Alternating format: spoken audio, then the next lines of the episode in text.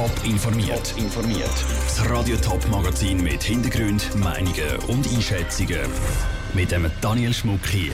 Wieso die Winterthurer SP keine Frau findet für die Nachfolge von der Stadträtin Yvonne Beutler und wieso der elektronische Impfausweis bei gewissen Hausärzten nicht oberste Priorität hat. Das sind zwei von den Themen im Top informiert. Die SP nominiert Kasper Bob für die Winterthurer Stadtratsersatzwahl. Er soll den Sitz von Yvonne Beutler verteidigen, der zurücktritt. Die Geschäftsleitung und die Findungskommission haben den 40-Jährigen Morgen den Medien vorgestellt. Sandra Peter, wie hat die SP die einer Kandidatur begründet? Ja, die SP die setzt im Wahlkampf doch eher überraschend auf einen Mann und dann erst noch auf einen, der zwar bis 2016 im Winterthurer Gemeinderat war, aber die letzten Jahre nicht mehr in der Politik aktiv war. Die Findungskommission hat herausgestrichen, dass er mit seiner politischen, aber vor allem auch mit seiner beruflichen Erfahrung der richtige Kandidat sei. Er war in der Privatwirtschaft Projektleiter. Die Geschäftsleitung der Partei hat auch betont, dass er gut im grünen sozialen Lager verankert ist. Sie rechnet darum damit, dass er auch von der AL und den Grünen bei der Wahl unterstützt wird. Die Grünen haben allerdings im Vorfeld davon geredet, dass sie nur eine Frauenkandidatur unterstützen. Zuerst müssen jetzt aber sowieso mal nach den SP-Mitglieder dieser Kandidatur zustimmen.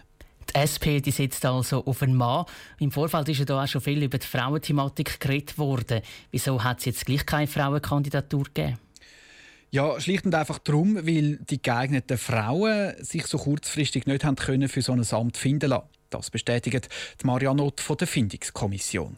Es ist das mal nicht möglich gewesen, in dieser kurzen Zeit, dass von den Frauen, die wir kennen, die wir gut gefunden hätten, die wir auch vertieft mit ihnen geredet haben, sich das im jetzigen Zeitpunkt haben können Sie betont auch, dass die SP sonst für viele Frauen in der Politik sorge und das auch weiterhin mache. Kasper Bob selber wird darum vor allem mit seiner Fachkompetenz überzeugen. Er nimmt auch die anderen Parteien in die Pflicht. Jetzt, wo die SP keine Frau nominiert hätte, müssen sie für eine Frauenkandidatur schauen. Danke, Sandro Peter. Die SP kommt aber auch noch Konkurrenz über. Die GLP wird mit der Gemeinderätin Anita Steiner in Wahlkampf ziehen. Und auch die SVP hat kurz nach dem Rücktritt von der Stadträtin Yvonne Beutler eine Kandidatur angekündigt. Es dürfte also einen spannenden Wahlkampf geben bis zu den Wahlen am 7. Juli. Bist du geimpft? Bei dieser Frage müssen wahrscheinlich viele das erste Mal überlegen, wenn sie zum letzten Mal beim Doktor sind, zum Beispiel zum eine Tetanusimpfung machen. Helfen sollte da der elektronische Impfausweis. Dort sollen Ärzte und Patienten laufend können schauen, gegen was sie geimpft sind oder wenn sie die nächste Impfung machen sollten. Heute startet eine grosse Werbeaktion vom Bund, damit noch mehr Leute einen elektronischen Impfausweis machen. Das ist aber nur die eine Seite. Vera Büchi. Immer mehr Leute haben schon elektronischen Impfausweis gemacht. Die Zahl hat sich im letzten Jahr verdoppelt auf über 200.000 Nutzer. Der Bund will mit der Werbeaktion jetzt noch mehr Leute ins Boot holen. Nur, die Hausärzte ziehen nicht alle mit und bieten den elektronischen Impfausweis nicht an. Das System sei zu kompliziert, sagt der Pius Bürki vom Verband der Schweizer Haus- und Kinderärzte. Es ist einfach schwierig, oder, wenn ich neben der Praxis und allem nochmal muss sitzen und ins Internet und dort etwas machen, gibt das einfach einen Zusatzaufwand. Die Skepsis trifft aber auch die Patienten. Wenn der eigene Hausarzt nämlich nicht mitmacht, dann werden die Impfungen elektronisch nicht erfasst. Der elektronische Impfausweis bleibt damit unvollständig und verfehlt sein Ziel. Das ist auch im Bund bewusst, sagt der Mark Witschi vom Bundesamt für Gesundheit. Wir sind mit denen, die es eben anbieten, sehr intensiv dran, dass sie bei den Ärzten vorbeigehen und eben zeigen, wie es geht. Sie haben Schulungen gemacht, so Videos, die man anschauen kann, damit man durchgeführt wird. Ob das schon etwas gebracht hat und nach dies nach mehr Ärzte mitmachen beim elektronischen Impfausweis, ist offen. Zahlen dazu gibt es keine. Es wäre aber zu hoffen, findet Susanne Hochuli, die Präsidentin der Stiftung Patientenschutz. Man muss immer von denen her denken, was schlussendlich darum geht. Und das sind wir alle. Natürlich kann ich mir vorstellen, dass das für gewisse Praxen kompliziert ist, gerade von älteren Hausärzten, die noch nicht so mit der Digitalisierung mitgegangen sind. Aber man kann sich einfach der Zukunft nicht verwehren. Mehr an die Zukunft denkt aber auch der Pius Bürki vom Hausärzteverband. Er sagt nämlich, wie viele andere Hausärzte nicht kategorisch Nein zum elektronischen Impfausweis. Generell finde ich es etwas Wunderbares. Aber ich glaube, das müssen wir anschauen dann im Zusammenhang mit dem elektronischen Patientendossier, wo ja dann der elektronische Impfausweis sollte auch einen Platz haben. Heisst, sobald dann das elektronische Patientendossier in Betrieb ist, sollte auch der elektronische Impfausweis sein Ziel erreichen. Dass nämlich alle Impfungen erfasst sind und einfach abgerufen werden können. Das war ein Beitrag von der Vera Büchi. Bis im nächsten Frühling müssen alle Schweizer Spitäler und Kliniken das elektronische Patientendossier anbieten.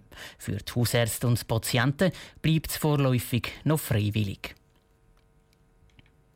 Im Jahr 1990 hat die Appenzeller Landsgemeinde über das Frauenstimmrecht abgestimmt. Wer im Landsgemeindeschluss über die Einführung vom Frauenstimm- und Wahlrecht zustimmen will, der bezeugt mit der Hand und das Frauenstimmrecht abgelehnt. Ein Jahr später hat das Bundesgericht den Entscheid dann aber gekippt. Auch heute, fast 30 Jahre später, gibt es die Landsgemeinde Zappenzell immer noch. Der Sonntag ist die nächste.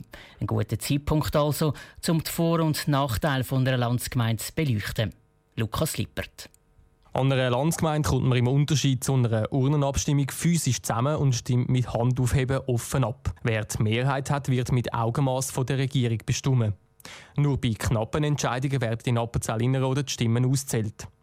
Das physische Zusammenkommen hat laut dem Landsgemeindenkenner und NZZ-Journalist Lukas Leutzinger einen entscheidenden Vorteil und auch Auswirkungen auf die Demokratie. Wenn man zusammenkommt und abstimmt, dann hat man auch viele direktere Mitsprache. An der Landsgemeinde kann man Anträge stellen, man kann direkt zu seinen Mitbürgern reden und versuchen, sie von seinem Standpunkt zu überzeugen. Bei allen anderen Demokratieformen kontrollieren sonst mehr oder weniger nur die politischen Parteien und die Medien die Meinungsbildung. So ein lebendiger politischer Diskurs hat aber auch Nachteile, wie der Lukas Leutzinger sagt. Ein wichtiger Kritikpunkt ist, dass Teilnahme an der Landsgemeinde relativ aufwendig ist. Man muss sich physisch äh, dorthin bewegen, muss zum Teil mehrere Stunden dort ausharren, um, von seinem Stimmrecht Gebrauch machen. Und das ist zum Beispiel für alte Leute nicht so einfach. Auch wenn man an dem spezifischen Tag verhindert ist, kann man sein Stimmrecht nicht wahrnehmen. Ein weiterer Nachteil ist, dass das Stimmgeheimnis nicht gewahrt ist. Also man stimmt offen ab und kann in dem Sinn äh, schauen, was der Nachbar oder man wird dann auch beobachtet, beispielsweise vom eigenen Chef. Und das kann natürlich zu einer unguten Beeinflussung führen. Und die geheime Stimmabgabe ist eigentlich ein Menschenrecht. Die Schweiz hat dafür extra Ausnahmen vom Europäischen Gerichtshof für Menschenrechte bekommen. Trotz aller Kritikpunkten ist die Landsgemeinde weitgehend aber unbestritten. So auch im Kanton Glarus, wo die einzige andere Landsgemeinde abgehalten wird. Top informiert, auch als Podcast. Mehr Informationen gibt es auf toponline.ch.